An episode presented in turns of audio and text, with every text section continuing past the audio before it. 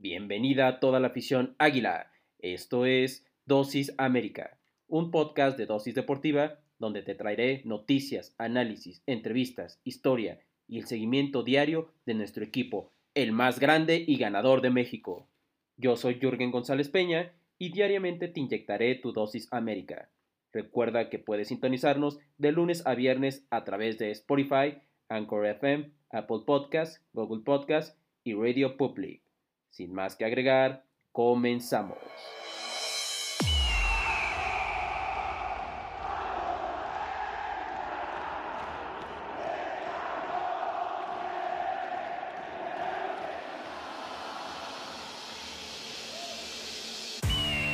Hola, hola, muy buenos días, amables amigos y amigas. Ha llegado la hora, sí señor.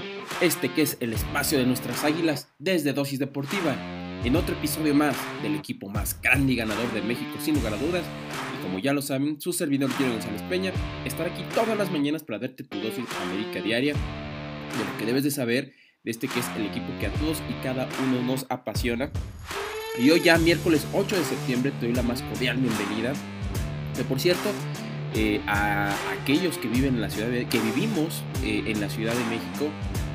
Espero eh, que no haya pasado a mayores, que creo que al final no fue un sismo, y, estoy hablando del sismo, creo que al final fue un sismo de 7 grados, pero creo que no hubo, no hubo tantos daños. Y espero que todos los que me escuchen, que vivan en la Ciudad de México o también que vivan en una, en una zona que sea sísmica, pues que hayan estado bien, ¿no? Que, que no haya pasado más si, si es que sucedió más allá de, un susto.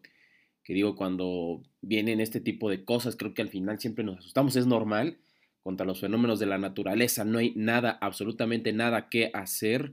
Y lo único que hay que hacer es prevenir, ¿no? Prevenir y, tomar las medidas necesarias, ¿no? Para que no pase nada, nada mayor. Y con todo corazón espero que no haya pasado más allá de un simple susto eh, este tema y hay que estar bien alertas, hay que estar bien alertas porque en septiembre, sobre todo para los que nos encontramos en el centro del país de México, pues sabemos que es un, un mes donde geográficamente eh, las capas, las placas tectónicas tienen más actividad, pero en fin, eh, espero que, insisto, espero que no haya sido más, que no haya ido más allá de un susto y, las y la mejor de las vibras a todos los que los que hayan eh, tenido o, hayan vivido este sismo, que no fue de los mayores, pero digo, sí fue un poquito fuertecito, con 7 eh, grados por ahí eh, se, se, mencionan las autoridades. Pero bueno, vamos a empezar, después de esto vamos a empezar con lo que es el tema de este equipo que nos apasiona del América. Y es que bueno, vamos a iniciar con el tema de Renato Ibarra. ¿Cuál es la situación de, de Renato Ibarra? Y es que, bueno, eh, sigue pendiente y por ahora el ecuatoriano eh, sigue presentándose a Cuapa por formalismo, obviamente, ya que no, no se le, eh, ya que mientras no se le dé una solución médica a su problema, pues el atacante no podrá comenzar su rehabilitación. Sin embargo, América tiene claro que ya no está en los planes, por lo menos para este torneo. Es más, yo les puedo decir que ni siquiera están dispuestos a esperar lo que sucederá después de un mes tiempo en el cual pues el propio jugador espera volver. De hecho, es solo cuestión de tiempo para que el registro de Renato en la liga quede inhabilitado para poder eh, liberar ese espacio que requieren para dar de alta a su reemplazo, a su posible reemplazo. Entonces, bueno, esta es la situación de Renato Ibarra. Renato Ibarra, pues por formalismo, por compromiso, por contrato, eh, como trabajador, eh, como colaborador del club, pues se sigue presentando a las, a las instalaciones sin embargo, pues no es, eh, ya se sabe que muy probablemente no va a regresar a la América. A unos les sea justo, a otros les injusto. Pero pues bueno, esa es la situación. Em, ya habíamos dicho que probablemente se pierda todo el, todo el torneo, sea verdad o no, porque también ahí están las teorías de la conspiración. Pero bueno, eh, ese es el tema de Renato Ibarra. Muy difícilmente se ve su, su llegada a su llegada al club o su rellegada, su re de la rellegada al club, em, su reincorporación, vaya, se ve muy complicada, por lo que bueno, eh, lo más probable es que no volvamos a ver después de ese gol de ese gol de, de inauguración de, de, reencuentro, pues no lo volvamos a ver como, ve, como eh, con el jersey azul crema. Ahora, también en otras noticias, pues Santiago Baños ha revelado también que ha descartado refuerzos por temas disciplinarios. Así es, bueno, eh, Santiago Baños que al parecer creo que ha tomado decisiones ahí muy, dudosas esta vez no me voy a, no voy a expresarme tanto con respecto a lo que opino y a lo que hemos visto de Santiago Baños porque no va a ser el tema. Pero bueno, eh, el 22 de septiembre ya es la fecha límite para que los clubes de la Liga MX puedan realizar movimientos. Estamos a miércoles 8 de septiembre, todavía hay un poquito de tiempo. Y América es uno de los clubes pues que eh, nuestras águilas que saben que necesitan un nuevo jugador extranjeros, eh, extranjero ante la baja el par de bajas de Leo Suárez y Renato Ibarra. Santiago Baños se encuentra en la tarea de traer un volante de preferencia por derecha que pueda enriquecer el plantel pues del Mister. Sin embargo, el presidente deportivo reveló que no es una tarea sencilla, pues ya anteriormente ha tenido que eh, descartar contrataciones de un buen jugador por temas extradeportivos.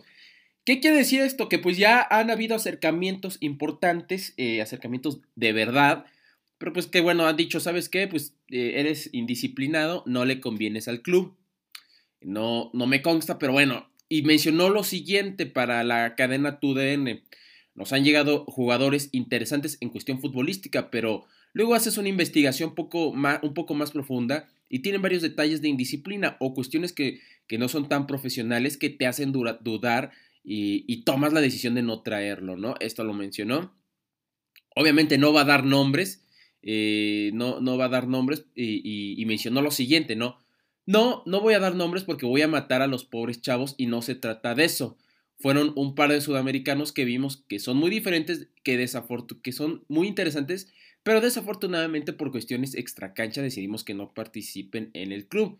Mencionó, además, pues eh, también consideró Santiago Baños, por ahí en la entrevista logramos ahí tomar nota, que el tema de la pandemia ha complicado también el trabajo de fichar nuevos futbolistas y menciona lo siguiente, llevamos un año con el estadio cerrado y, es un ingreso, eh, y es un ingreso importante que afecta a la economía del club y eso, a, eso voy con que pues bueno, no tenemos que, nos tenemos que ajustar a, determinadas épocas que vive el club, hoy es un tema complicado, y está parado en un nivel, eh, estamos parados a un nivel internacional el tema de transferencias. Esperemos que a finales de todo el, el ámbito futbolístico, en cuestión de mercado financiero, pues se mejore y se reactive el tema de las transacciones. Terminó sentenciando Santiago Baños, el directivo, ¿no? Bueno, ahí está afición águila, eh, a todos los, eh, los, monumentales. Pues que bueno, eh, si ya han llegado opciones y, Santiago Baños ha visto opciones, pero bueno, han sido también parte de, del tema extracancha, ¿no? Que no lo veo mal, o sea, creo que sí, al final puedes tener un buen jugador, te gastas una buena leita, pero ¿de qué te sirve si ese jugador te termina generando indisciplinas, eh, aspectos que no, pues que te van a terminar, en vez de aportando, te van a terminar todo lo contrario, ¿no? así que bueno, concuerdo totalmente con la decisión aquí de Santiago Baños en no, el tratar de ser meticuloso con lo que puede venir al club y, con los jugadores que pueden llegar al club y ver los antecedentes ¿no? de disciplina, que es muy importante y al final dice mucho de, una carrera, de la carrera del jugador. En otras noticias, pues también tenemos ya seleccionadas por parte del, del conjunto de la selección mexicana dirigidas por la directora técnica Mónica Vergara. Y vamos a mencionar, porque bueno, primero, vamos a dar la lista primero de las, de las de las chavas, de nuestras aportaciones, eh, aportaciones dentro del América, porque bueno, eh, hay una, vaya, prácticamente fueron casi las mismas que han sido, han venido siendo, pues que han venido siendo parte de, de, la selección, ¿no? O sea, de, de las convocatorias. Y, y perdón, primero que nada tenemos una disculpa, ahí la, la, la tos. Eh, primero que nada tenemos eh, el tema de Jocelyn Oregel, ¿no? Que ahí fue una de nuestras águilas, ahí fue convocada. Muchos, yo sinceramente vi que esta jugadora, a diferencia del torneo pasado, ha mejorado. Eh, para muchos no, ya merece la salida. Yo creo que es una gran jugadora y lo ha demostrado en este torneo. Tuvo ahí errores feos como por ejemplo con Toluca y un partido no tan grato quizá con, con, eh, con Pumas. Y, eso es algo que se debe de trabajar, pero esta jugadora ha demostrado que, bueno, corrige un poco sus errores. Y lo digo porque la temporada pasada, ¿no? Que fue una temporada totalmente pésima, no solo para ella, sino también para el club en general, para el, equipo. Y ella fue una de las jugadoras ahí convocadas, Elin Oregel, eh, quien va a demostrar, eh, quien deseamos que demuestre el nivel que sigue teniendo eh, a esta gran jugadora de un 82. También Daniela Espinosa. Dani Espinosa tenía que ser convocada sí o sí. Em, pues ahí está Dani Espinosa. Que bueno, ahí este, termina siendo un elemento importante como siempre. Eh, generando, es toda una guerrera y le deseamos la mejor de las suertes. No, suerte no le deseamos, le deseamos el mejor de los éxitos a Dani Espinosa, ya jugadora histórica de nuestro plantel. Esto es lo que, la aportación que tenemos con respecto a la selección. Ahora vamos a ver qué es lo que, vaya, qué es lo que, cuáles fueron las convocadas del tri femenil de Mónica Vergara. Y bueno, eh, fueron las siguientes, ¿no? En la portería a Emilia Alvarado, a Itzel González y a Melanie Villeda. Estas serían las, las porteras. Con respecto a las defensivas, eh, Mariana Cadena, Cristina Ferral, Jimena López, ahí está nuestra Jocelyn Oregel, Laura Parra, Reina Reyes, Kenty Robles y Karina Rodríguez. Ya en la media, Nancy Antonio, eh, Rebeca Bernal eh, y Diana Campos. Eh, también Dani, Dani, nuestra Dani Espinosa, Diana Evangelista de los Tigres, Diana García, Carolina Jaramillo, Jocelyn Montoya, Mari Carmen Reyes, Anica Rodríguez y María Sánchez.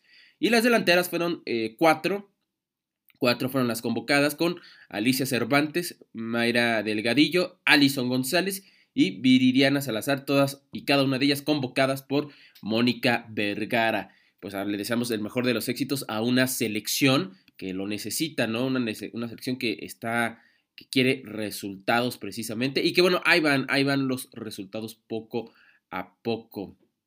Ya por último también hay que mencionar que se va a tener el partido de México-Panamá, en donde van a, ver, van a tener acciones parte de nuestros jugadores como Memo Ochoa, el mismo Jorge Sánchez o el mismo inclusive Henry Martin. Es que la selección va a disputar su tercer partido en menos de una semana. Ya se le ganó a Jamaica el jueves 2 eh, eh, de septiembre, después a 1 por 0 a domicilio en el Estadio Nacional el domingo 5 contra Costa Rica. Y el elenco que, pues gracias, eh, y el elenco de Panamá, que gracias a un empate, pues en sus dos presentaciones se ubica en la tabla, eh, en, la, en, la, tabla de posiciones, pues ya ahí por debajo del Tri, con cuatro puntitos, ¿no? Eh, terminó empatando el último. Por otra parte, pues en cuanto al programa, cronograma de, de la selección mexicana, pues se juega ante Panamá y se disputará el último compromiso hasta la siguiente triple jornada que está estipulada para los primeros días de octubre, ¿sí? Para ya días de otoño, estos días bellos de otoño, bellos días de, bueno, pues ya de donde la tendencia es los disfraces. Y, bueno, ¿no? En, ese, en, ese, en esa siguiente triple jornada será contra Canadá, contra Honduras, en el Coloso de Santa Úrsula y contra El Salvador en una brava cita en el Cuscatlán. Em, hay que mencionar que, bueno, eh, el partido va a ser a las 19 horas, a las 7 de la noche, en tu DN, ¿no? Eh, para que estén ahí atentos y pues en, en los diversos canales de televisión abierta como Canal 5 y también pues TV Azteca para que lo puedan ver. Y con esto llegamos al final de nuestra edición especial de Dosis América, el programa que les acerca a las águilas y nos trae toda esta información que día a día te voy a estar compartiendo con mucho gusto. Recuerden que la red social del programa es dosis.américa en Instagram y a mí me pueden encontrar como YurgenGP07 o YSports51 en Instagram y YurgenGP en Twitter. También dosis.américa, dosis América en Twitter. Los saludos y se despide su servidor John González Peña. Nos vemos mañana. Mañana, eh, mañana 9, jueves 9 de eh, septiembre. Así que tengan un día grande y monumental como lo es nuestro equipo.